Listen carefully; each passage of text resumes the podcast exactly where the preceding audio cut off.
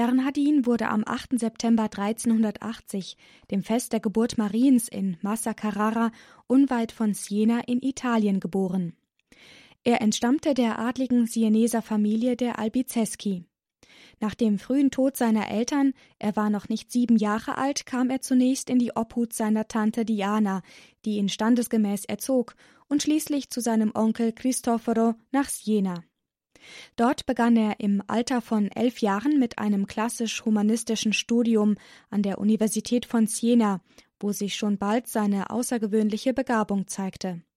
Sein Studium blieb jedoch ohne Abschluss, denn als im Jahr 1397 eine furchtbare Pestepidemie ausbrach, beendete der 17-Jährige sein Studium, um die Kranken und Sterbenden der Stadt zu pflegen. Aufopferungsvoll stand der junge Bernhardin den Menschen bei, bis er selbst kurz nach Abklingen der Seuche erkrankte. Aufgrund der großen körperlichen und seelischen Erschöpfung schwebte er nun selbst monatelang zwischen Leben und Tod. In dieser Zeit reifte nun der Entschluss in ihm, Gott fortan mit seinem Leben auf besondere Weise zu dienen. Dazu wollte er in den Franziskanerorden eintreten. Dies setzte er nach seiner Genesung im Jahr 1402 in die Tat um. Am 8. September empfing er das Ordenskleid der Minderbrüder im Franziskanerkloster in Siena und wurde zwei Jahre später zum Priester geweiht.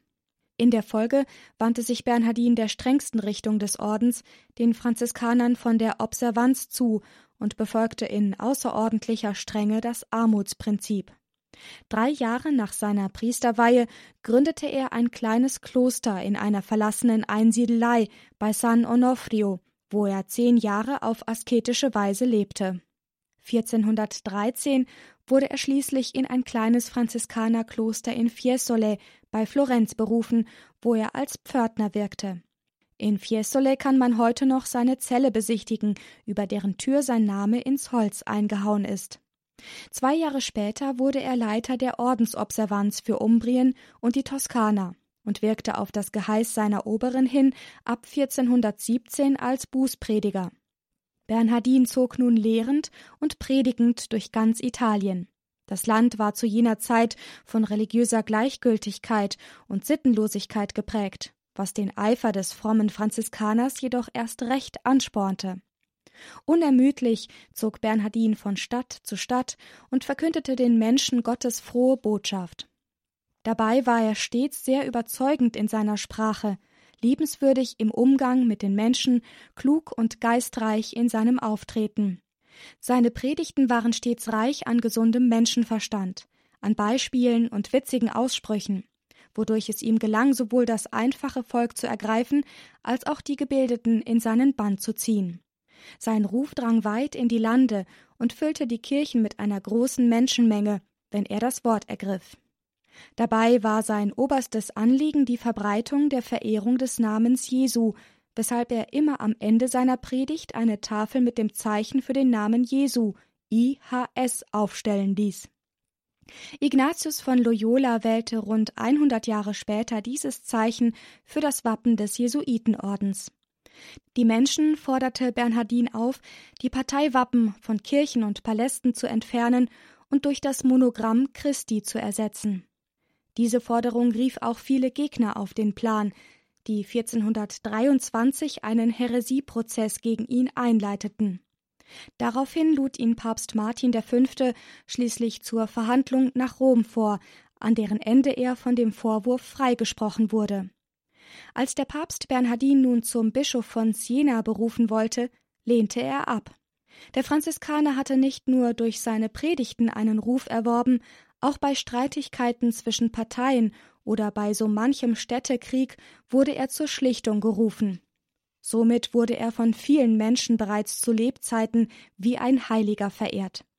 Zahlreiche Wunder und Heilungen wurden ihm zugeschrieben. Bei einer seiner Predigten sei der Namenszug Christi in einer Strahlensonne über seinem Haupt gesehen worden. 1432 wurde er erneut der Häresie bezichtigt, aber durch Papst Eugen IV. freigesprochen. Dieser bot ihm nun das Amt des Bischofs von Ferrara an, das Bernhardin wieder ablehnte. Als man ihm drei Jahre später zum dritten Mal ein Bischofsamt anbot, den Bischofssitz von Urbino, lehnte er ebenfalls ab. Denn, so sagte er, ganz Italien ist meine Diözese. Nachdem ihn sein Orden im Jahr 1438 zum Generalvikar der Observanten ernannt hatte, bemühte er sich zusammen mit seinem Schüler Johannes von Capestrano um die Einführung der strikten Observanz im ganzen Orden. 1439 nahm er an den Verhandlungen mit den orthodoxen Kirchen um eine Kircheneinheit am Konzil in Florenz teil. Bernhardin von Siena, der unvergleichlich eifrige und tatkräftige Volksmissionar und Prediger, den eine große Liebe zur Jungfrau Maria auszeichnete, starb schließlich am 20. Mai 1444 im Alter von 63 Jahren während einer seiner Predigtreisen in L'Aquila in den Abruzzen. Es war am Himmelfahrtstag, gerade als seine Brüder im Chor die Vesper anstimmten. Vater, ich habe deinen Namen den Menschen kundgetan. Ich kehre wieder zu dir. Nur sechs Jahre sollte es dauern, bis Papst Nikolaus V. den Franziskaner am 24. Mai 1450 heilig sprach. Auf rasante Weise breitete sich der Kult Bernhardins ausgehend von den Zentren seiner Verehrung L'Aquila, Siena, Perugia und Massa Marittima in ganz Italien aus. Dargestellt wird Bernhardin von Siena als Franziskanermönch mit einem Buch und Kruzifix. Oft sind auch eine Strahlensonne mit den Buchstaben JHS, dem Christusmonogramm, zu sehen. Er ist der Patron von Massa Marittima in der Toskana, der Wollweber und Werbetreibenden. Man kann ihn anrufen bei Heiserkeit, Brust- und Lungenkrankheiten sowie bei Blutungen.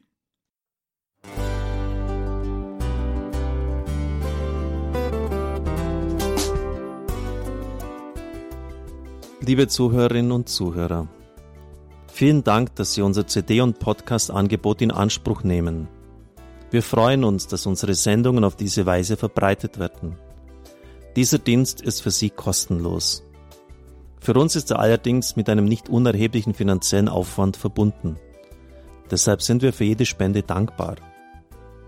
Alle Bankverbindungen unserer Spendenkontos können Sie über unsere Homepage horeb.org unter dem Menüpunkt Spenden einsehen. Dort besteht auch die Möglichkeit, online zu spenden natürlich nach den neuesten Sicherheitsstandards. Sie können diese Informationen auch bei unserem Hörerservice unter der Telefonnummer 08328 921 110 erfragen.